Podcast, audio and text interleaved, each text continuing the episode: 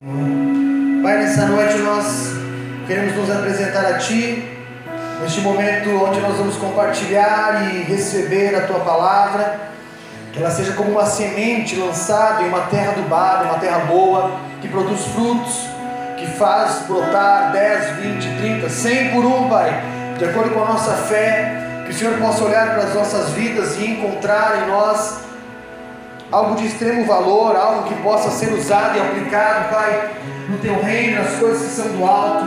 Em nome de Jesus eu te peço, Espírito Santo, que nessa noite o Senhor possa se mover nas nossas vidas com total liberdade, que o Senhor possa se manifestar em nosso meio porque nós não estamos aqui buscando, Pai, uma sensação natural, nós não estamos nessa noite nessa igreja, porque nós queremos, Pai, ouvir alguém palestrar, nós não queremos ouvir frases motivacionais, não, nós estamos aqui porque nós queremos receber o alimento do Teu trono, a Tua palavra, que é viva, eficaz, que faz divisão entre luz e trevas, que faz separação entre aquilo que é bom e aquilo que é mal, aquela palavra que penetra o mais íntimo do nosso ser e que nos mostra, Pai, as nossas debilidades, que mostra-nos os nossos defeitos.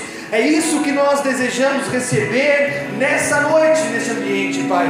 Por isso nós te pedimos, Pai, não dose de forma pequena a ação do Teu Espírito Santo, mas que o Senhor possa derramar sobre nós uma porção dobrada do Teu Espírito, da Tua unção, do mover que o Senhor tem para as nossas vidas que essa palavra, assim como tantas outras que nós já recebemos, ela possa ser um combustível que nos leva a andar mais uma milha, dar mais passos de fé, a entendermos o caminho da renúncia que está proposto a cada um de nós. Em nome de Jesus, Pai, dá ordem aos teus anjos para que eles guardem as nossas vidas neste ambiente, para que nada Venha nos roubar nessa noite da tua palavra, para que nós não sejamos, Pai, pegos pela distração, mas que nós possamos estar agora conectados a Ti, com toda atenção, com todo interesse, com toda vontade de aprendermos de Ti. Em nome de Jesus, acampa os teus anjos ao redor deste prédio, livra-nos de toda manifestação contrária, que Satanás e seus demônios batam em retirada. Nós anulamos, cancelamos, denunciamos nas regiões celestiais toda obra maligna que visa paralisar, Senhor Deus, a obra do Teu Espírito Santo, a Tua obra nas nossas vidas. Em nome de Jesus nós te pedimos, perdoa os meus pecados, as minhas falhas, ajusta o meu caráter com a Tua palavra, com a Tua vontade, para que eu não venha falar nada de mim neste altar, mas somente aquilo que o Senhor deseja, em nome de Jesus. Amém? E amém. Glória a Deus. Igreja, todos nós buscamos para as nossas vidas um propósito de existência, de aplicação, de utilização, de utilidade. Nós buscamos, desde aquele que está começando a se inserir em um ambiente novo, novos desafios, começando a entender e conhecer novas coisas, até aquele que chega no fundo do poço e que não encontra mais propósito para a sua vida e que acaba, infelizmente, sendo engolido por um sentimento de suicídio. Aquela pessoa que vai na beira de um viaduto e se joga. Por que, que ela faz isso? Porque no seu íntimo ela não encontra mais propósito de vida. Acabou. Eu não tenho utilidade nenhuma, eu não tenho propósito. A minha vida não tem propósito. Não tem sentido, não tem significado. E a humanidade ela busca por este propósito desde a queda do homem lá no Éden. Para o que eu existo? Qual é o sentido da minha vida? Ser ou não ser? De onde vim, para onde vou, quem sou? Perguntas que nós não encontramos uma resposta formulada que se torne e que seja convincente para todos nós. Talvez se eu disser para você que o teu propósito é pregar a palavra, levar o reino de Deus, ser sal da terra e luz do mundo, para muitos não. Por quê? Quem disse que esse é o propósito de Deus para minha vida? Só que para nós falarmos de propósito, igreja, nós precisamos primeiramente entendermos que nós somos criação de Deus. Amém? Criação, criatura. Deus nos fez do pó da terra, soprou o seu espírito de vida, o sopro de vida sobre as nossas narinas e nos fez seres viventes. Então, tudo que é criado, antes até mesmo de ser gerado, de ser criado, ele já é pensado pelo Criador para um propósito, para um sentido prático, para uma aplicação. Então, quando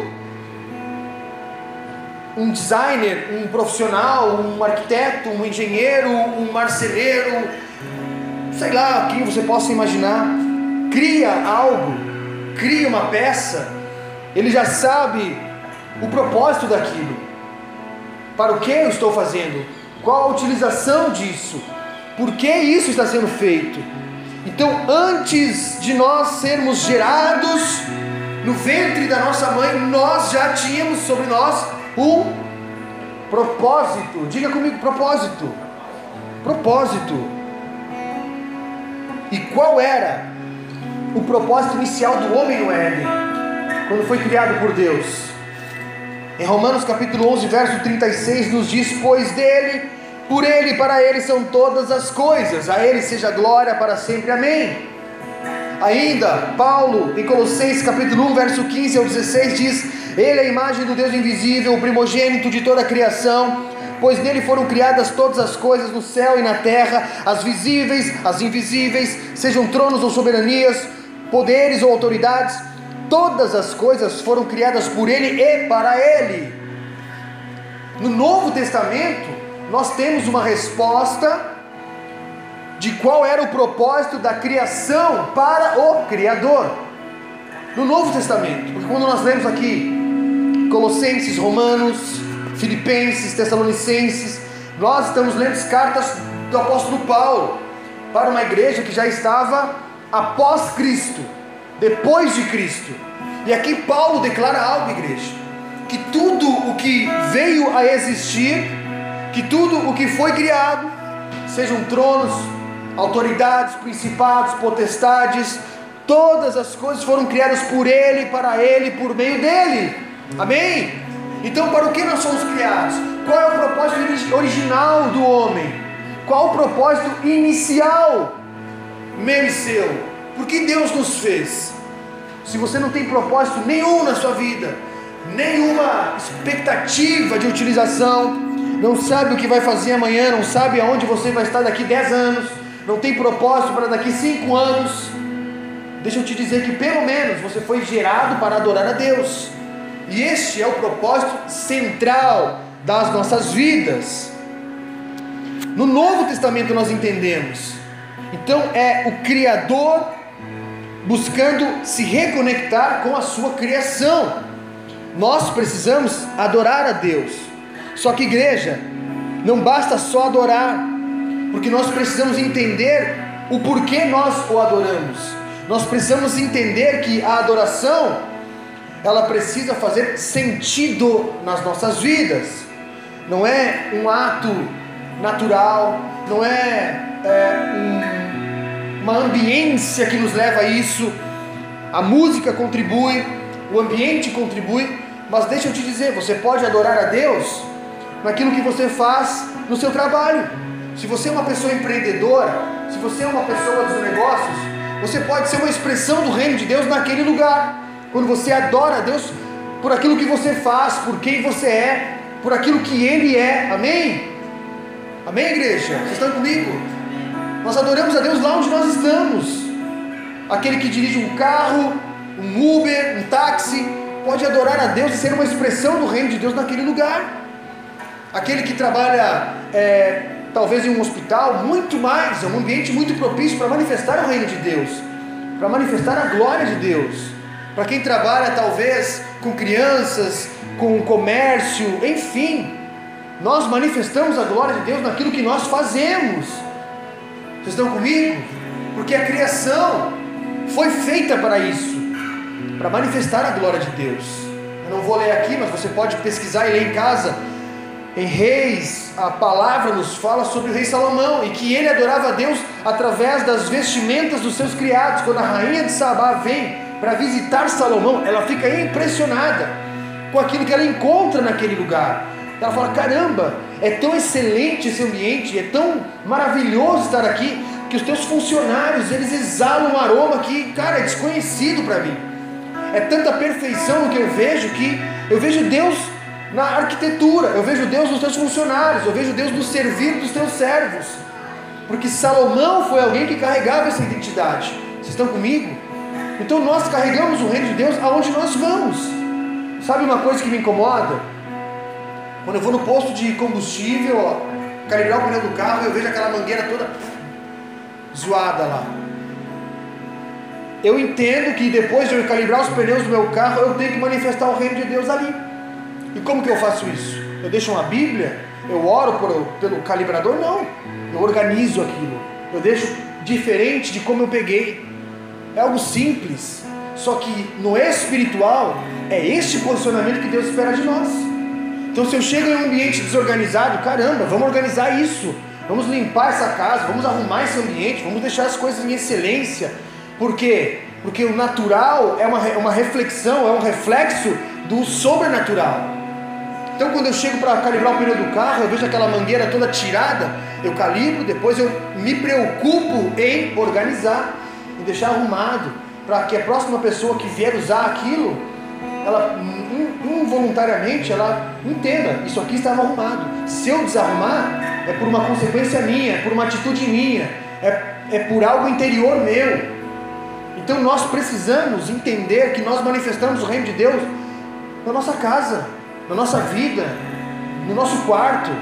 A primeira coisa que eu faço quando eu acordo de manhã, depois de escovar os dentes e lavar o rosto, é arrumar a cama.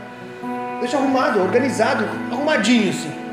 Porque eu gosto desse ambiente. E quantas vezes aconteceu de eu levar pessoas lá em casa porque queriam alugar um apartamento ali no prédio e eu estava dando uma mão pro vizinho e a pessoa deixa eu olhar teu, teu apartamento para mim ver como que fica com os móveis. Claro, entra aqui, vamos lá. Entra, pode entrar, olha, está tá tudo arrumado, não tenho nada do que me envergonhar, porque assim como minha casa está arrumada, o meu interior está organizado. Assim como minha casa está ajeitada, a minha vida também precisa estar fluindo, alinhada. Eu entro em alguns lugares quando eu vou fazer algum serviço que a pessoa já fala, e não repara a bagunça. Eu já reparei, meu. Já reparei. Não tem. Já anotei, já está reparado, já está anotado, não vou esquecer mais que tu é desorganizado. Porque nós refletimos. Vocês estão rindo, né? Porque se eu entrasse na casa de vocês já está tá o bicho, né? A nossa vida interior reflete no natural. Por que, que as pessoas são tão desleixadas com o seu corpo físico? Porque é um reflexo do interior. Se tu não está bem interiormente, meu irmão, você vai refletir isso em algum lugar, seja no relacionamento, na sua forma de falar, seja no desleixo com o seu corpo, seja com a sua casa totalmente desorganizada. Acontece isso. Deixa eu falar para vocês, lá em casa eu não durmo. E olha que eu não sou muito caprichoso. Não pense que eu sou, uau, caramba, pastor. Não. Mas eu comecei a entender, isso foi uma chave que viu na minha vida. O meu, o meu interior precisa refletir no natural. Então eu, antes de dormir, vocês vão risada agora. Eu lavo a louça. Vocês lavam a louça antes de dormir? Ou deixam a louça para outro dia? Fica lá. Antes de vir para o culto no domingo, a gente organiza a casa. Semana passada, semana retrasada, eu e a pastora de igreja, a gente arrumou, tinha uma hora para vir, eu falei, vamos arrumar a casa agora. Arrumamos tudo, tinha tudo ajeitadinho, passamos aspirador. Por quê? Porque eu entendo que a minha casa, o lugar que eu vivo, o lugar que eu habito, é o reflexo daquilo que está dentro de mim. É um reflexo. Claro que há momentos em que não dá tempo. Não estou dizendo que isso tem que ser uma doutrina na sua vida mas nós refletimos no natural, aquilo que nós vivemos no, no, no, interior, aquilo que nós vivemos dentro de nós. Amém, igreja? Estão comigo? Não é sobre isso que eu quero pregar. Eu entrei neste ponto meio que sem querer, mas não vou pregar sobre isso. Eu quero falar sobre o poder do propósito dentro de nós. Quando nós temos um propósito de vida. Então não basta nós simplesmente adorarmos a Deus nós precisamos entender por que eu adoro a Deus. Por que esse cara quer a minha adoração? Por que, que ele deseja que eu vá à igreja, que eu viva um ministério? Será que é porque o pastor quer aliviar para o lado dele, me colocar para ajudar? Ou será que é Deus que está me dando uma oportunidade através do ministério, através dessa pessoa, através desse ambiente? No meio do caminho entre criação e criador, entre propósito e original, houve uma ruptura, o pecado. Em Gênesis capítulo 3, nós vemos a queda do homem, e a partir deste momento, as pontes de ligação entre a criatura e o Criador, elas foram quebradas. Todo o acesso livre que nós tínhamos a Deus foi removido, porque o homem, quando ele come da árvore proibida, igreja, ele rejeita a autoridade de Deus sobre a sua vida, e daquele momento em diante, Deus passou, ou melhor, a humanidade rejeita a autoridade de Deus desde aquele momento, e a partir do comer do fruto, ela mesmo passa a decidir e a definir aquilo que é bom. Nós definimos o que é bom, nós definimos o que é legal para nós, nós decidimos o que nós fazemos. Por quê? Porque nós não temos mais a referência de Deus. Porque o fruto do bem e do mal, ele nos leva a essa desconexão com Deus. Foi quando o homem come o fruto do bem e do mal, ocorre um rompimento no propósito original de Deus. E eles decidiram então tornar-se autônomos com relação aos mandamentos de Deus e à adoração a Deus. Em outras palavras, igreja, quando Adão e Eva caem no Éden, eles decidem por si só se fazerem deuses. Nós decidimos, eu decido, porque Deus falou que o fruto do bem e do mal era proibido, porque quando comessem seriam iguais a Deus, certamente serão, conhecerão bem e o mal. E a, ou melhor, a serpente fala, serão, serão igual, iguais a Deus. E Deus fala que eles certamente morreriam, porque conheceriam o bem e o mal. Então eles estavam se dobrando, se inclinando à vontade da carne, de se tornar iguais a Deus. Vamos nós nos tornar Deus. Vamos nós nos igualar a Deus. E ali acontece a queda. O mesmo acontece com Lúcifer. Quando ele tenta no seu coração ser igual a Deus. Então, igreja, nós estamos falando de propósito, amém? Estou fazendo um pano de fundo aqui para nós entendermos. Se eu não me vejo como criatura, logo não vejo o Criador. E se não vejo o Criador, não vivo o propósito do Criador. Logo vivo os meus propósitos. E nós estamos falando aqui do poder do propósito. Se eu não devo satisfação a Deus, vou viver os meus sonhos e não os sonhos de Deus. Vou viver a minha vida e não a vida que Deus tem para mim. Por quê? Porque o meu propósito não diz respeito a Deus. Ou melhor, na verdade, o meu propósito não diz respeito a Deus, isso é o que nós pensamos, e primeiramente, primordialmente, nós pensamos que o propósito de Deus não diz respeito a nós. O que, que Deus tem para mim? O que, que Deus quer de mim? Por que, que Deus quer algo a meu respeito? Nós não ligamos para os propósitos de Deus. Em Lucas, capítulo 15, verso 11 ao 16, se você quiser abrir aí, eu vou esperar. Novo Testamento, Lucas, capítulo 15, verso 11 16. Eu tenho certeza que vocês a partir de hoje vão começar a arrumar a cama, vão começar a botar roupa no balaio de roupa, vão varrer a casa. Lucas capítulo 15, verso 11. Diz assim: Encontraram? Lucas 15, 11 essa parábola, Jesus está falando para os seus discípulos, amém? Olha só o que ele diz. E continuou: Certo homem tinha dois filhos, o mais moço deles disse ao pai: Pai, dai-me a parte dos bens que me cabe. E ele lhes repartiu os haveres, passando não muitos dias, o filho mais moço, ajudando, ajuntando tudo que era seu, partiu para uma terra distante e lá dissipou seus bens, vivendo dissolutamente. Depois de ter consumido tudo, sobreveio aquele, aquele país uma grande fome, e ele começou a passar necessidade. Então ele foi e se agregou a um dos cidadãos daquela terra, e este o mandou para os seus campos a guardar porcos. Ali desejava ele fartar-se das alfarrobas que os porcos comiam, mas ninguém lhes dava nada. Essa passagem aqui, eu creio que todo mundo conhece, porque ela fala do filho pródigo e ela narra um acontecimento, uma parábola, na verdade, ah, de um filho que tem todos os direitos de filho, toda a autoridade de filho, só que deseja viver como um servo, distante do pai e daquilo que o pai tinha para a sua vida. E essa passagem, igreja, ela nos ensina muito a respeito de como nós nos comportamos diante de Deus e de como Deus reage diante do nosso comportamento. Um filho herdeiro com todos os direitos de filho prefere não ser filho, prefere viver dissolutamente, viver os seus próprios planos.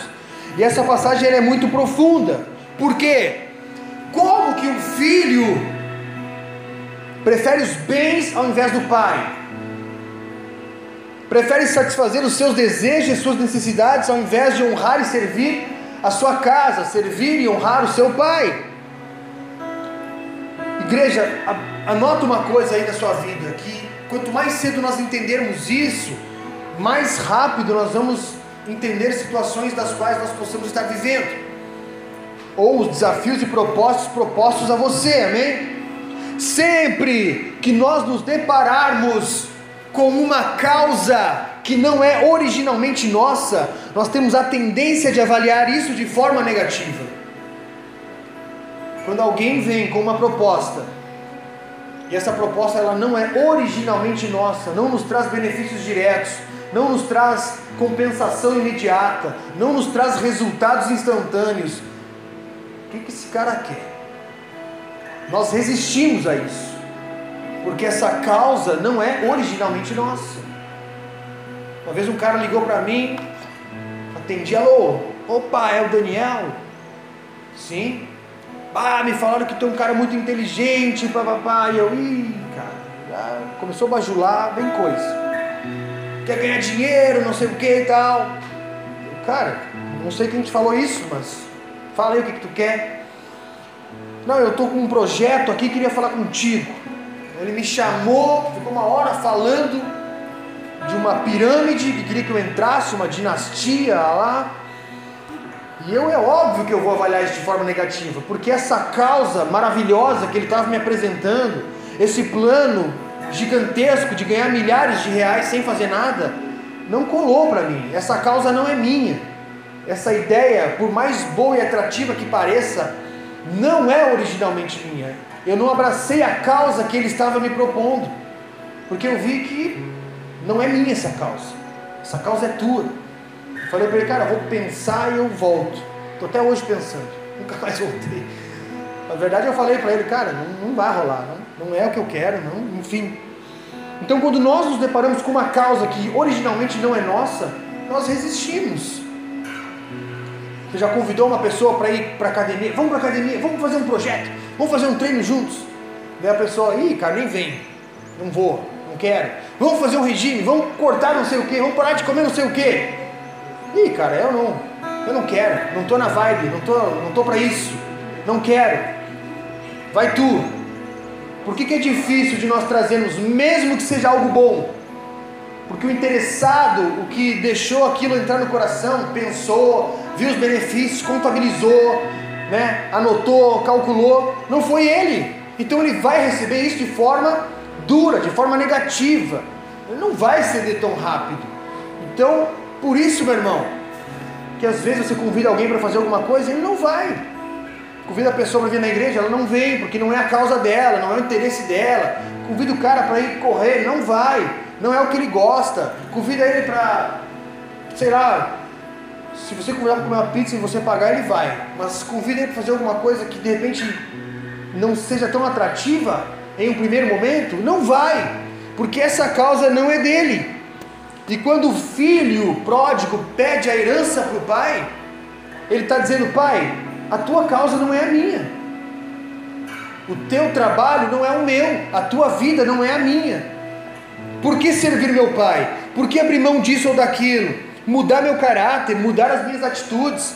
Por que, que nós resistimos quando alguém prega uma mensagem que nos confronta a não pecar, a não mentir, a não roubar, a não falar mal, a não ser falso, sei lá o que você possa imaginar, e nós resistimos a isso? Quando eu comecei a frequentar a bola de neve, eu ouvia muita pregação do tipo: se arrependam, larguem mão da religiosidade, se arrependam e busquem a Deus, deixe de ser pecador. E eu resistia muito àquilo, porque eu pensava: que pecado, eu não sou pecador, que religiosidade, qual o problema da religião? Eu resistia muito a isso, porque eu não entendia que aquela causa que estava sendo pregada também dizia respeito à minha vida, também significava um posicionamento necessário da minha parte. Só que nós resistimos a isso. Nós resistimos. É difícil abraçar uma causa que não é nossa. É difícil nós dizermos, tá bom, eu vou contigo na academia às seis da manhã, vou pagar a mensalidade, vou entrar na dieta, vou fazer o regime, vou fazer o jejum, vou orar contigo de madrugada, vou chorar contigo, vou te ajudar, vou te ajudar a fazer a mudança. É difícil nós encontrarmos pessoas que abracem a causa que não é delas. E o filho pródigo tem esse mesmo sentimento. Por que servir meu pai? Por que, que a minha vida tem que ser vivida, a vida dele tem que ser vivida em detrimento da minha? Por que, que os jovens não vêm para a igreja hoje? Porque eles pensam, a igreja vai me proibir de fazer tudo que eu gosto. A igreja vai banir aquilo que, eu, que é legal de fazer lá fora. A, o pastor vai me proibir de beber. O pastor vai me proibir de ir na festa. Vai não sei o que, vai não sei o que. E esses conflitos começam a acontecer porque ele percebe que a causa do reino também é a causa dele, mas inicialmente não era. Então nós resistimos a vir e ouvir uma mensagem que talvez nos confronte. Acordar amanhã e arrumar a cama. Ah, que essa o quarto é meu, não vou arrumar. Vocês estão comigo? Eu tenho um familiar meu que não arruma cama, porque ele disse que arrumar a cama é, prolifera mais os ácaros. Eu deixo os ácaros, meu.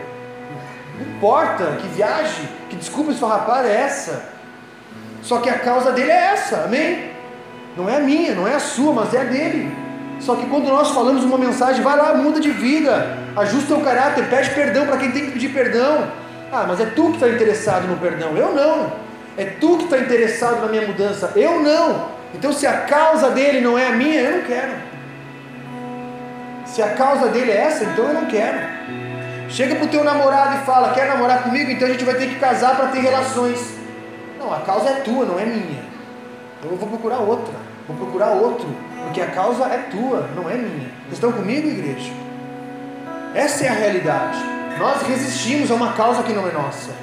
Nós não queremos abraçar o desafio do outro, porque o desafio do outro com os meus vai ficar mais difícil ainda. Se já está ruim com o que eu tenho, se já está ruim me manter de pé, imagina carregar os outros, pegar o desafio do outro para mim. Não tenho tempo para isso agora, não vai, não dá. Então nós resistimos. Só que o contrário também é verdade. Talvez se aqui tivesse um pastor pregando que você vai ter vitória, que vai ser rico, que vai não sei o que, que não tem problema, que Deus vai te ouvir, que Deus vai te dar tudo que você quer. Uau! Agora sim! Agora eu gostei, pastor. Matou a pau. Qual que é a cor do meu carro? É vermelho. Uh! Não pode ser um prata, que eu gosto mais. Amém? Eis que te digo, o Senhor tem algo bom para ti. Que novidade. Claro que Deus tem. Só que tem gente que tem que ouvir para crer. Tem que ouvir para se sentir melhor. Ah, o culto falou comigo hoje, porque o pastor disse que Deus me ama. Ah, que novidade. Vocês estão comigo? Estão entendendo, igreja? Quando a causa não é nossa, ela gera aversão. Agora, quando a causa ela é atrativa, aí sim, vamos junto. Correr contigo eu não vou, mas tomar Coca-Cola eu vou. Ir para academia eu não vou. Mas se me convidar para comer uma pizza, fechou, estou junto. Aí você tem que decidir o que é bom para ti. Se a tua causa é essa, meu irmão, então nós vamos ter que romper relações. Não dá. Eu vou fazer isso. Esse é meu posicionamento. Essa é a minha causa. Esse é o meu propósito. E a gente está falando do poder do propósito. Então eu vou. Vai rolar. Vou, vou fazer sozinho. Vou fazer sozinho. Se eu tivesse esperando gente para correr comigo, eu estava até hoje sedentário. Que ninguém vai contigo. Ninguém vai. O último que foi comigo, vocês eu encontrei, vão correr. Não, não me pega mais. Não vou mais. Só que eu avisei para ele. Eu vou correr bastante, tu vai junto. Não, eu dou conta, dá conta. Não vou te esperar, vou treinar. Tem uma planilha. Tu vai? Não, eu vou. É na metade do caminho, meu, vai que eu não aguento mais. Não vai mais. Tomou um choque de realidade. Aí que a gente tem que perseverar. Estou dando um exemplo no âmbito natural. Amém? Talvez você chame alguém para estudar. Não, faz um curso, faz uma faculdade, estou inteligente. Eu tenho um cunhado meu que é um crânio na matemática, ele sabe tudo. O cara tá perdendo tempo, meu. Vai para uma engenharia, cara. Tu é um nato engenheiro, cara. Tá perdendo dinheiro. Não vai. Por quê? Porque é um desgaste, é um esforço. Tem que dar passos tem que ter, renúncias, tem que ir toda noite para a faculdade, tem que estudar, tem que fazer trabalho. É chato, é ruim, é desgastante, é desafiador. Só que no fim das contas é aquilo que traz propósito para as nossas vidas. Vocês estão comigo? Por que abandonar vícios? Quem que está me falando dessa causa? Quem que está propagando isso? Por que deixar de fazer o que eu gosto? São perguntas, igreja, que às vezes nós fazemos no nosso interior. Por que fazer um jejum? Por que ir na igreja orar às 10 da noite se eu posso orar em casa a hora que eu quero? Por que ir para um culto? Por que adorar a Deus? Por que fazer uma vigília? Por que assistir uma pregação ao invés de assistir talvez todas as séries do Netflix? Por que ouvir é, uma pregação ou talvez um podcast que me agregue ao invés de ouvir a música que eu gosto? Vocês estão comigo? São questionamentos que nós fazemos. Só que nós não cedemos com tanta facilidade, por quê? Porque às vezes nós não sabemos qual é a razão da causa, da onde que surgiu essa ideia, por que, que tem que ser assim, por que, que tem que ser assado, por que, que eu tenho que fazer isso? Dizimar, jejuar, para quê? Esses são os nossos questionamentos quando somos confrontados por uma causa que originalmente não é nossa. E a parábola do filho pródigo, ela nos revela que a causa do pai não era a causa do filho. Por isso que o filho chega para o pai e pede: Pai, me dá a herança que eu vou embora. Igreja, isso aqui é muito profundo, porque é como se o filho estivesse dizendo: Os meus direitos precisam ser atendidos. Eu sou teu filho, tenho uma herança, essa propriedade é minha. Só que das minhas obrigações e propósitos de vida decido eu. Eu quero só o que tu tem de bom. Aquilo que tem de obrigação eu não quero não precisa. Mas afinal, o que o pai e o filho tinham em comum? Lembra que a gente está falando de propósito? E o filho pródigo representa eu e você, e o pai representa Deus, amém, igreja? Então, o que o pai e o filho tinham em comum? O que nós e Deus temos em comum? Porque o pai tinha tanta expectativa com relação aos atos e decisões do filho? Por que, que Deus tem tantas expectativas com relação ao seu posicionamento e ao meu posicionamento. Talvez o filho tivesse as suas razões de não querer servir a seu pai. Qual o problema em eu não viver os mesmos objetivos que meu pai? Vocês estão comigo? Um questionamento. Qual o problema? Qual o problema de talvez você não querer se envolver com o ministério, com a igreja, com Deus, trabalhar, servir? Qual qual o problema? Onde que está a raiz disso? Igreja, o pai aqui que representa Deus nas nossas vidas, ele tinha uma herança para o filho. Só que o caminho para chegar a essa herança, ele era determinado por um propósito, e ao cumprir este propósito, o filho seria recompensado. E essa era a expectativa do pai, naquilo que o filho faria, naquilo que o filho realizaria. Enquanto interessado, o filho estava nas coisas do pai. Essa era a expectativa do pai. Só que sabe o que acontece, igreja? A gente está falando aqui de um relacionamento natural, mas o natural não é o principal aqui. O principal é o espiritual, é aquilo que nós cultivamos e realizamos no mundo espiritual. Então vem comigo, lá no Éden, a maior consequência da queda do homem no Éden foi uma ruptura em nossa identidade espiritual. Quando a nossa identidade espiritual foi quebrada, nós passamos não ver, não mais a ver Deus como Deus. Nós não passamos mais a ver Deus como criador e automaticamente nós não nos vemos mais como criatura de Deus. A identidade espiritual foi quebrada, foi roubada. Então hoje nós cremos no que nós quisermos. Nós andamos da forma que a gente quiser. Nós decidimos por nós mesmos. Por quê? Porque não há mais conexão, não há mais identidade espiritual. Não há mais. Só que ao mesmo tempo que nós não temos essa consciência de identidade espiritual, o nosso corpo e o nosso ser, ele é formado pelo espírito, além da alma e além do corpo. É um tripé. Por isso que nós, como ministério, nós trabalhamos e nós procuramos fortalecer essas três áreas. Se você chegasse aqui talvez doente, com sobrepeso, eu iria me incomodar. Porque eu penso, cara, tu está negligenciando uma área que é vital na tua vida. Se você chegasse aqui chorando, debilitado, com problemas emocionais, da mesma forma. Cara, o que está acontecendo? Qual é o problema? Qual é a tua necessidade? Por que está ansioso? Aonde que está a raiz disso? Estão comigo? E da mesma forma, quando a pessoa chega com um problema espiritual, com uma área, uma doença, uma enfermidade, uma incompreensão, talvez é, uma opressão na sua vida.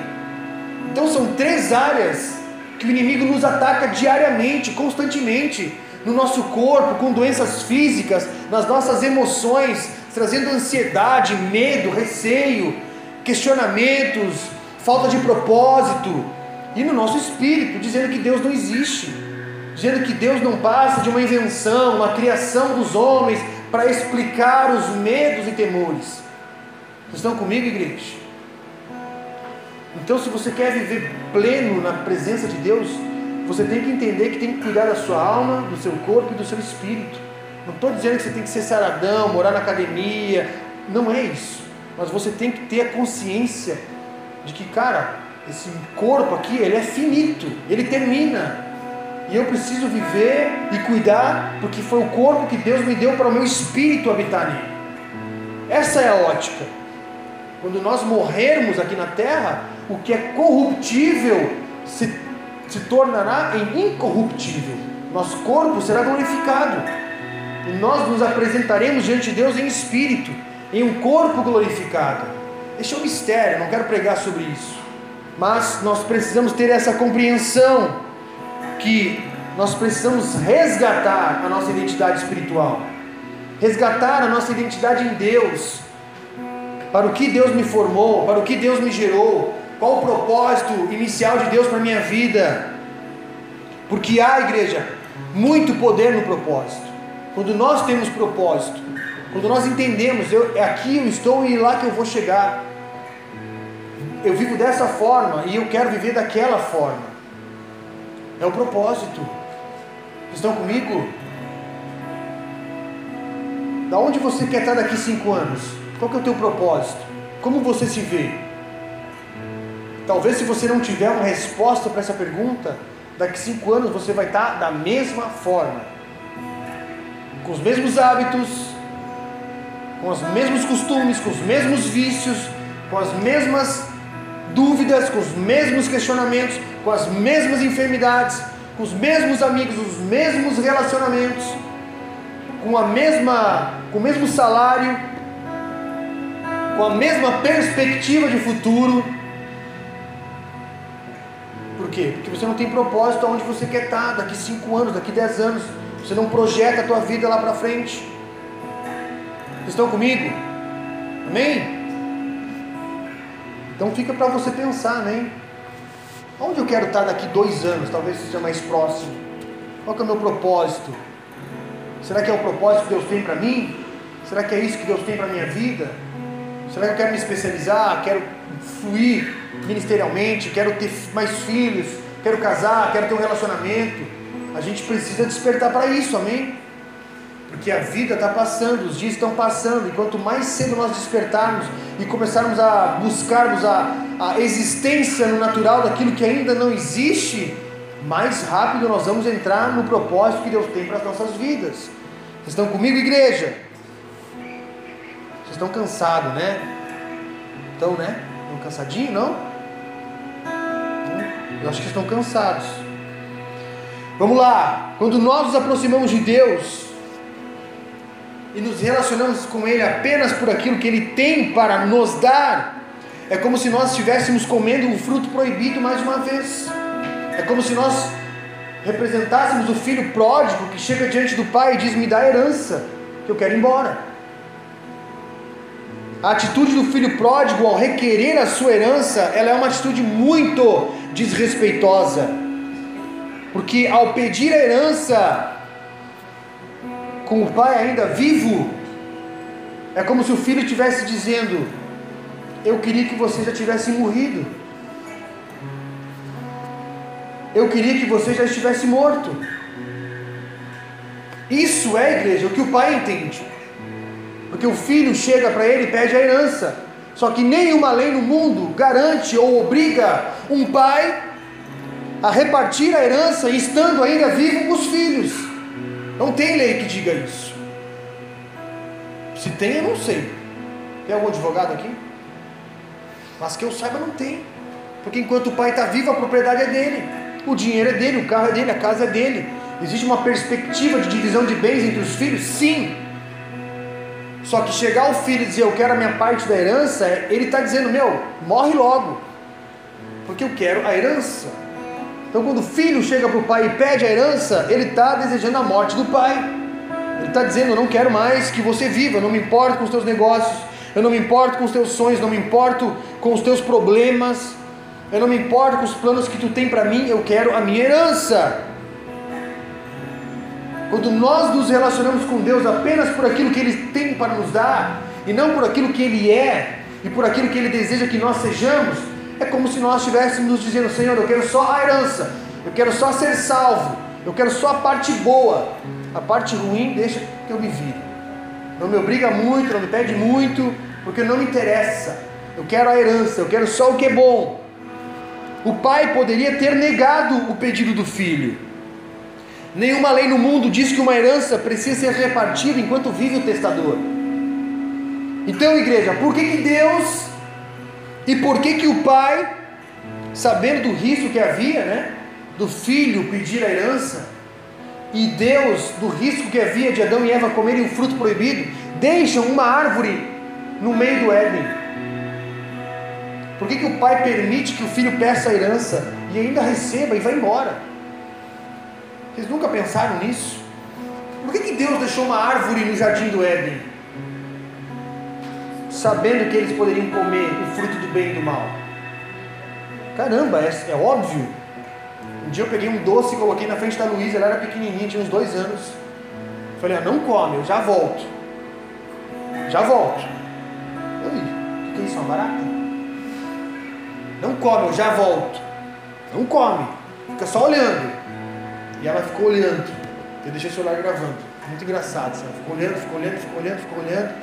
E olhava e se lambia para comer. E se olhava se eu estava demorando. E eu fiquei esperando, fiquei esperando. Eu fiquei com dó dela. Pode comer, filha. Por que, que Deus bota uma árvore no meio do Éden? Para que Adão e Eva saibam que é proibido, que não pode comer, mas que há um risco. Deus sabia desse risco. Deus sabia desse risco. Cara, eu vou botar uma árvore ali, mas eu sei que eles podem comer. E todo propósito, todo plano pode, pode ser corrompido, pode ir por água abaixo. Essa parábola aqui é muito profunda porque o pai representa Deus e o filho representa eu e você. Da mesma forma que Deus é Deus e Adão e Eva estavam no jardim do Éden. Tanto Deus no Éden como o pai aqui nessa parábola, eles entendem que dentro de um relacionamento, pega essa, se não houver verdade, o relacionamento não existe. Se não houver verdade, entre o meu relacionamento e o seu, o nosso relacionamento não existe. Ele é uma fachada. Ele está fadado ao fracasso a qualquer momento. Porque nós não conseguimos nos relacionar com aquela pessoa do qual nós não encontramos verdade, da qual nós não é, temos simplicidade, simpatia, com quem nós não compactuamos dos mesmos ideais. Nós não conseguimos. Cara, esse cara pensa nisso e eu penso nisso, está muito distante. Há um abismo entre nós. E o Pai e Deus, lá no Éden, quando Ele bota Adão e Eva, Ele sabe que no momento em que Ele não tiver o coração de Eva e de Adão, Ele não tem nada. Ele sabe que se ele não tiver a lealdade deles, ele não tem nada. Se não houver o compromisso, não há nada. O pai sabe que se o filho pediu herança, o pai morreu para ele. Então, se eu estou morto para o meu filho, eu não tenho mais nada da parte dele. Eu não tenho amor, eu não tenho lealdade, eu não tenho obediência, eu não tenho carinho, eu não tenho é, referência, porque ele já desejou a minha morte ao pedir a sua herança. Por isso, a árvore no Éden, olha essa, hein? A árvore no Éden e a herança que o pai dá para o filho sem obrigação nenhuma, sabe o que é, igreja? É um ato de amor. É um ato de amor.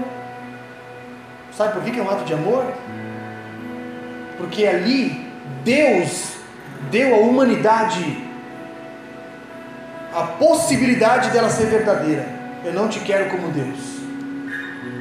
O pai entrega a herança para o filho porque ele está dando a possibilidade do filho dizer o que está no coração. Eu não te quero como pai, eu quero a tua herança só. Então é um ato de amor. É um ato de amor. Já pensou você ter que ficar casado com a mesma pessoa pro resto da vida? Uma pessoa que não te ama, que não te respeita, que não te admira, que não te vê como uma referência? Já pensou você ter que servir o teu chefe a vida inteira, o cara sendo um carrasco, que te trata mal, que te humilha na frente das pessoas, que não te honra como funcionário, que não paga os teus direitos, e você não tem nenhuma possibilidade de dizer, cara, eu não quero mais. Já pensou você ter que conviver com a mesma pessoa eternamente, sabendo que a pessoa mente, que ela fala mal de você pelas costas, que ela deseja o teu mal, e você não tem nenhuma possibilidade de dizer, olha, não quero. Estão comigo? Então, quando Deus bota a árvore no Éden, é como se Deus estivesse dizendo: Adão, Eva, no momento em que vocês não me quiserem mais como Deus, come o fruto. Come o fruto. Pode ir embora. Não querem mais como Deus? Não precisa. Porque se vocês não me querem como Deus, na verdade eu já não sou mais Deus para vocês. Quando nós não temos o coração de alguém, nós não temos nada. Estão comigo, igreja? Quando a gente está num relacionamento mecânico, na verdade esse relacionamento não existe. Não existe. Insistir nisso é um risco para a nossa sanidade, para a nossa vida. Cara, não tenho coração. Só eu tenho que abrir mão. Só eu tenho que renunciar. Eu tenho que puxar a carga sozinha, sozinho. Vocês estão comigo, igreja? Então, quando Deus bota a árvore no Éden, Ele está dizendo, cara, se eu não sou suficiente para vocês, comam do fruto. Eles sabiam que no momento em que comessem do fruto, acabou. Eles seriam conhecedores do bem e do mal e certamente morreriam. Por que morreriam? Não é que eles iam morrer envenenados, não é isso. É porque antes do fruto, a vida ela era eterna. Depois do fruto, a vida passou a ser finita. Ou seja, tu vai viver uns 100, 200 anos, naquela época eles viviam mais, viviam muitos anos, só que o pecado, a consequência do pecado, ela foi diminuindo essa longevidade. O salário do pecado é o que? A morte. A Bíblia nos fala, o salário do pecado é a morte. Então vai vendo, aquele camarada que vive numa vida na libertinagem, tudo pode, tudo é liberado, não existe limite, Deus não existe, o cara vive desafiando Deus, desafiando a natureza, desafiando até as leis da física. Um dia a conta chega, aí tu vai dizer o quê? Ainda mais quando a pessoa conhece Deus, quando ela sabe quem Deus é, quando ela sabe o que Deus proporcionou para ela, mas ela escolhe conscientemente viver uma vida no pecado, um dia a conta chega, está aqui, estou aqui para te pagar, está aqui teu salário, é a morte. E a morte aqui, você pode entender ela como física e espiritual. Por isso que Adão e Eva perdem a identidade espiritual.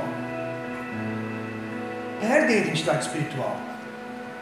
Então o conselho que eu dou para ti hoje é: quer se relacionar com Deus, seja verdadeiro.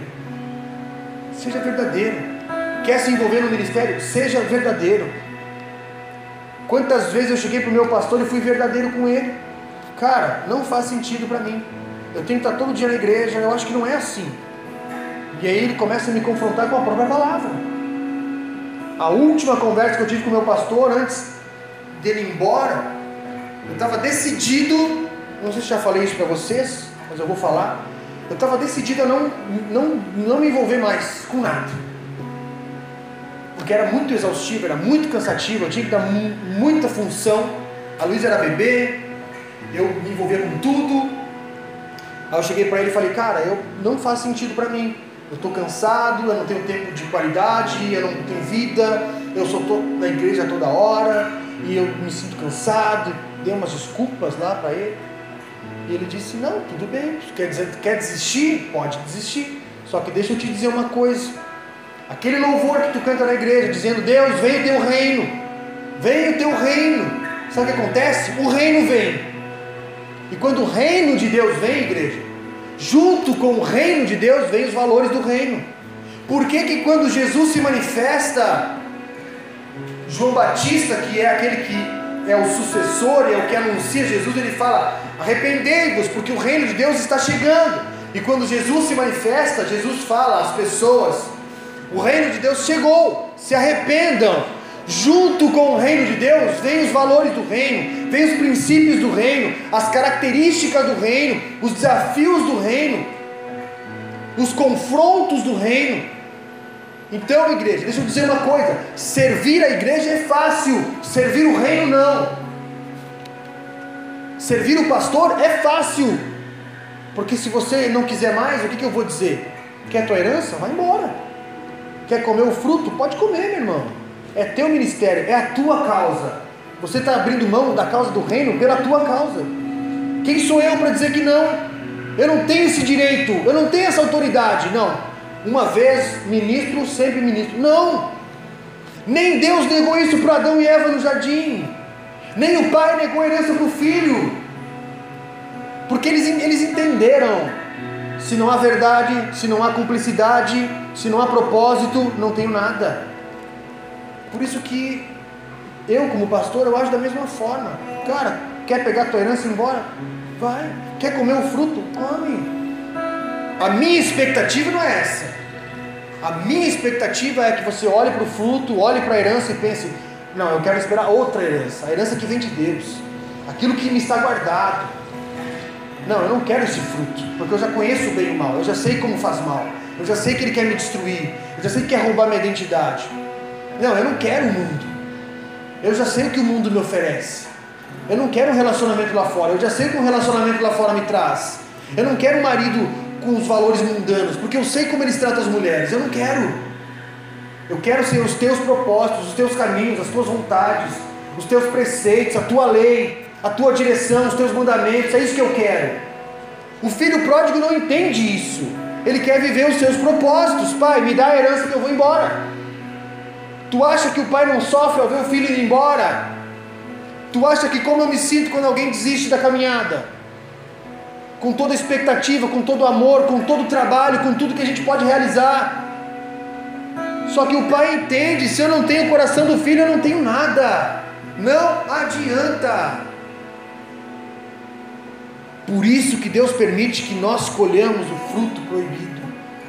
É por isso, igreja. Se você andar sem propósito, um dia você vai pegar sua herança e vai embora, vai gastar tudo, vai comer o fruto proibido. Nós podemos achar que nós não precisamos de Deus para nos ajustar, mas deixa eu te dizer, você precisa de Deus. Eu preciso de Deus constantemente. Eu falo isso, já falei várias vezes, não tenho vergonha de dizer. O que mantém a minha vida em pé, ser uma pessoa com valores, caráter, saber os meus compromissos, os meus propósitos, a minha realidade é primeiramente Deus. Ou vocês acham que eu venho aqui para agradar vocês, para dizer, ah, sou pastor da igreja, que legal? Óbvio que não. A minha vontade humana era estar sentado aí. Juro para vocês. A minha vontade humana era essa. Só que eu não estou aqui para corresponder à tua expectativa, mas à expectativa de Deus. Então, se Ele me colocou aqui, Ele vai honrar, porque o propósito é dele. E se o propósito é dele, igreja, Ele vai fazer acontecer. Então, quando Deus te desafia a renunciar a alguma coisa lá fora, renuncia. Está perdendo tempo por quê? Qual que é a dificuldade? Abre mão, diz não, diz chega, não quero mais. O teu propósito, mundo, não é o meu propósito. Eu tenho outros propósitos, estou com novas ideias, eu estou com um novo projeto de vida, eu quero algo a longo prazo, eu quero viver algo novo. Ah, mas vão dizer isso, vão pensar aquilo, não interessa, meu irmão. Não se importa com o que vão dizer, não se importa com o que vão pensar. Apenas ande, apenas caminhe, apenas dê passos de fé, apenas acredite, se mova naquilo que Deus tem para a tua vida, porque no fim das contas Ele vai te honrar e Ele vai te sustentar. Vocês estão comigo?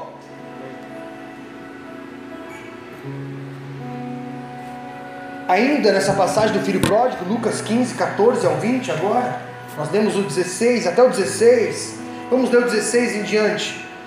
Ali desejava ele fartar-se das alfarrobas que os porcos comiam, mas ninguém lhe dava nada. Então caindo em si disse: Quantos trabalhadores do meu, do meu pai têm pão com fartura e eu aqui morro de fome? Levantar-me-ei irei ter com meu pai, e direi-lhe: Pai, pequei contra os céus diante de ti, já não sou digno de ser chamado teu filho, trata-me, pois, como um de teus trabalhadores. Levantando-se, foi para seu pai. Vinha ele ainda longe, quando seu pai o avistou e, compadecido dele, correndo, o abraçou e o beijou. E o filho lhe disse: Pai, pequei contra os céus e diante de ti, já não sou digno de ser chamado teu filho. O pai, porém, disse aos seus servos: Trazei depressa a melhor roupa, vestiu, pondo-lhe um anel no dedo e sandálias nos pés. Trazei também e matai o novilho cevado. Comamos e regozijamo-nos, porque este meu filho estava morto e reviveu, estava perdido e foi achado. E comeram e regozijaram-se. Aqui nós temos a graça manifesta de Deus, o seu infinito amor, a sua, a sua misericórdia. Vê em você, igreja, aquilo que o mundo não vê. Deus vê em você o que o mundo não vê. Da mesma forma que o pai sacrifica um cordeiro para celebrar a volta do filho, sabe o que, Deus faz? Sacrifica Jesus numa cruz para que você possa voltar e ser aceito novamente como filho. Você está entendendo? Deus enviou Jesus como um cordeiro para ser pendurado numa cruz, para morrer por mim, por você, para nos religar novamente a Deus. Nova aliança, o plano de salvação de Deus para a humanidade. E quando o pai vê o filho vindo, ele diz: mata o melhor cordeiro, novilho que a gente vai celebrar, porque esse meu filho estava morto, os propósitos dele não eram os meus, os sonhos dele não eram os meus, os desejos dele não eram os meus, mas a partir de agora, que ele foi, que ele experimentou, que ele viveu, que ele gastou herança, ele entendeu que sim, o meu propósito é o dele, os meus sonhos para ele são melhores, porque eu sou pai, eu sei que ele precisa, e da mesma forma Deus para você e Deus conosco. Ele sabe o que nós precisamos, por mais difícil que seja, por mais árduo que seja. Só que sabe o que acontece, igreja? Nós nos distraímos. A gente anda com a cabeça muito ocupada, com tantas coisas terrenas e naturais, e nós nos esquecemos de Deus. Aí a gente bota todo tipo de propósito, né? E esquece dos propósitos de Deus. Enquanto o medo e a vergonha levam o filho a se colocar em uma situação, em uma posição de servo, porque ele fala: Eu não sou digno de ser teu filho, faz de mim um empregado. O pai diz: Fecha a boca, traz uma sandália, um anel, uma veste limpa, um novilho, porque tu é meu filho. Uma vez filho, sempre filho, e Deus olha para nós na mesma condição. E o irmão e os criados, eles ficam com um olhar de julgamento. Aproveitador, traidor, desejou a morte do nosso pai, desonrou o pai, coisa que nem os empregados fazem, agora volta. Como assim? Essa é a forma, igreja, que as trevas olham para as nossas vidas, nos acusando. Como assim indo na igreja? Virou santo agora? Ah, agora está tudo certinho, né? Não dá para falar mais nada. Agora não pode mais nada. Mas aquilo que você fazia. E a tua vida antes disso? Como que agora não pode mais? É isso que o mundo fala. Por quê? Sabe por quê? Que nós somos julgados, sabe por quê? Porque o nosso propósito não é mais o propósito deles. Estão comigo? Porque a língua que eles falam não é mais a língua que a gente fala. Porque o desejo deles não é mais o seu desejo. Então, se eu perdi aquela pessoa, não tenho mais ela dentro da, do meu propósito, dentro daquilo que eu quero, então que vá mesmo. Traidor, falso, mentiroso, Vai lá com teu Deus, vai lá. Vai lá para a igreja, dá dinheiro para o pastor, vai lá, vira santo, vai lá, não sei o que. E não tem nada disso. Não existe nada disso. Isso é o que o mundo nos rotula. Por quê? Porque eles não têm coragem de reconhecer que a causa deles, o propósito deles, não é o propósito de Deus. Então é mais fácil fazer, sabe o que? Desqualificar o propósito da igreja e o teu propósito, ao invés de reavaliar o meu. É mais fácil dizer, ah, aqui besteira, nada a ver, deixa eu aqui, muito melhor assim, deixa eu aqui vivendo a minha vida, bebendo, fumando, curtindo, deixa eu aqui, vai viver a tua vida, eu vivo a minha. Desqualifico a tua para sobressair a minha. Estão comigo, igreja? Qual é o propósito de Deus para nós? Qual é o teu propósito diante de Deus? Se você não tem propósito em Deus, perigoso. Nós precisamos ter propósitos. Nós precisamos desejar. Nós precisamos buscar aquilo que Deus tem. Por que, que a gente fala mal de uma loja que a gente comprou e não gostou? Ah, fui lá, ah, não sei o que. Porque não nos serve mais. A tendência é desqualificar, desclassificar, dizer, cara, não, não, não vai mais, não rola. Tem muita gente com herança em Deus que prefere revirar o lixo que o mundo produz para ver se encontra algo de valor. Sabe o cara que tem a geladeira em casa com muito alimento bom de qualidade, fresco, e daí ele vai lá na rua revirar o lixo. Espiritualmente é essa imagem que nós deixamos. Quando nós negligenciamos os propósitos de Deus, a vontade de Deus, a voz de Deus, e a gente vai fazer o que a gente deseja. A gente tem alimento aqui. Deus deseja nos suprir, cuidar de nós, nos nutrir, nos fortalecer, gerar em nós uma identidade. E a gente não quer a identidade de Deus, nós queremos a identidade do mundo. Nós queremos a identidade que é legal, a identidade que é descolada, a identidade que diz, ó, oh, assim você é aceito, assim não. Então eu quero ser aceito. E para ser aceito, eu pego uma identidade que não é minha. Eu pego uma identidade que não me cabe, para mim ser aceito, para mim dizer, beleza, vamos lá. E aí nós suprimimos a identidade de Deus, a imagem de Deus, os propósitos de Deus, a vontade de Deus, sabe por quê? Porque nós não conseguimos realizar os propósitos de Deus aonde Deus não está. Nós não conseguimos fazer aquilo que Deus deseja, aonde Deus não deseja que nós estejamos. Por que, que o filho pródigo vai alimentar os porcos? Porque ele era filho e tinha servos na casa do pai. Ele saiu da casa do pai, ele deixou a identidade do pai. Então ele passa a viver aquilo que o mundo lhe oferece, a consumir aquilo que o mundo tem. Então, se na casa do pai os servos se fartavam com alimento bom, com comida, olha o que, que ele fala no verso 16, 17: Então caindo em si, quantos trabalhadores de meu pai têm pão com fartura? E eu aqui quase morro de fome. Quase morro de fome. Tem gente com baita potencial em Deus, morrendo de fome para migalhas do mundo. Só que é um preço para pagar. Há um preço. Existem renúncias. Por que que tá, pastor? Por que, que eu tenho que renunciar? Por que, que tenho, não posso simplesmente vir fazer? Não, não pode. Sabe por quê? Porque quando você começa a renunciar a algo em prol de algo maior, você entende que aquele algo maior faz sentido para você. Você entende que faz sentido para você. Então você paga um preço e quando você chegar naquele lugar, você vai dizer: Meu, eu sei o preço que eu paguei para chegar aqui. Então eu não vou retroceder. Eu não vou retroceder. Por que, que os caras que ganham na Mega Sena, que ficam milionários, gastam tudo em um, dois anos? E ficam mais endividados ainda? Porque ele não trabalhou para ter aquele dinheiro, ele não ralou, ele não teve que pensar, ele não teve que fazer escolhas entre vou investir, vou guardar, vou apostar nisso, vou me dedicar nisso, vou trabalhar noite e dia, vou abrir mão de final de semana. Não, ele simplesmente jogou uns números, parabéns, você é um novo milionário, beleza, dá o dinheiro que eu vou torrar o dinheiro.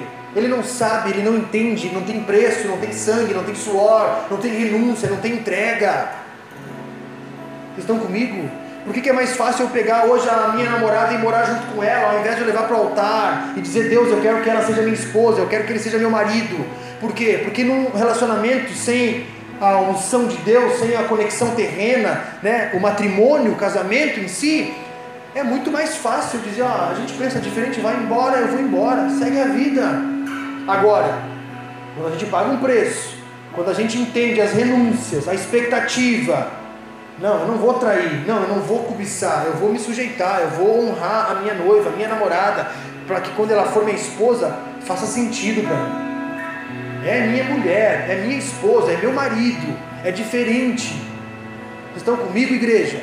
Por isso que nós pagamos um preço para fazer as coisas de Deus. Tem que fazer sentido. Tem que fazer sentido. E muita gente quer fazer as coisas de Deus sem sentido. Não vai, não acontece, não rola, as coisas não fluem.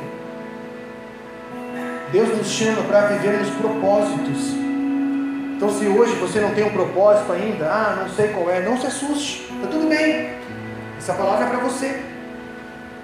O propósito começa a nascer hoje, começa a nascer agora, e você começa a entender o caminho, os passos de fé, as renúncias.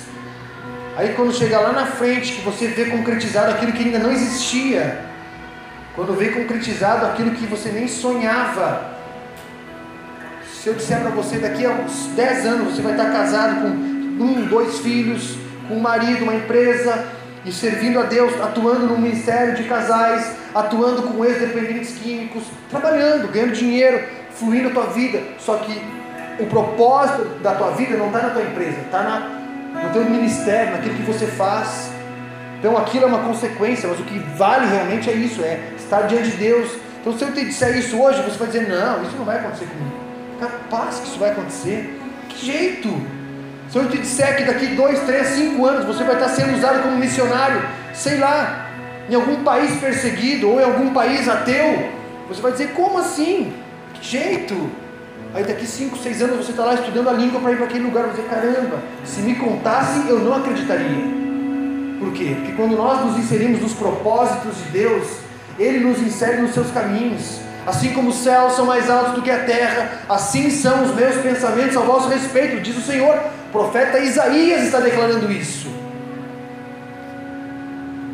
Efésios capítulo 2, verso 1 ao 5, para nós encerrarmos, diz assim: Vocês estavam mortos em suas transgressões e pecados, nos quais costumavam viver quando seguiam a presente ordem deste mundo e o príncipe do poder do ar, o espírito que agora atua nos que vivem na desobediência. Quem que nós temos por desobediente? O filho pródigo, Adão e Eva.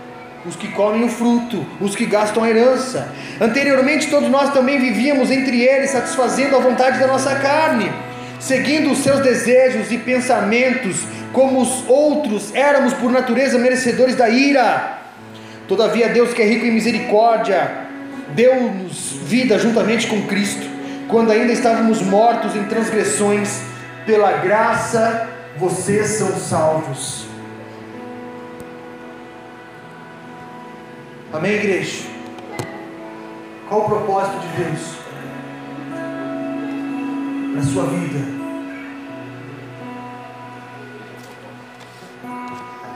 Deus tem propósitos para cada um de nós aqui. Deus deseja nos usar em áreas. Você não precisa ser pastor, não precisa ser pastora, não precisa ser missionário. Você precisa fazer o que você faz, aonde você está. Só que você vai ver uma transformação de vida, uma transformação de pensamento. E no momento em que você começar a manifestar o reino de Deus, é algo natural que acontece. Por quê? Porque o teu propósito não é estar ali mais para se desenvolver financeiramente, comercialmente, mas é para viver aquilo que Deus tem. Amém? Nós vamos adorar a Ele neste momento.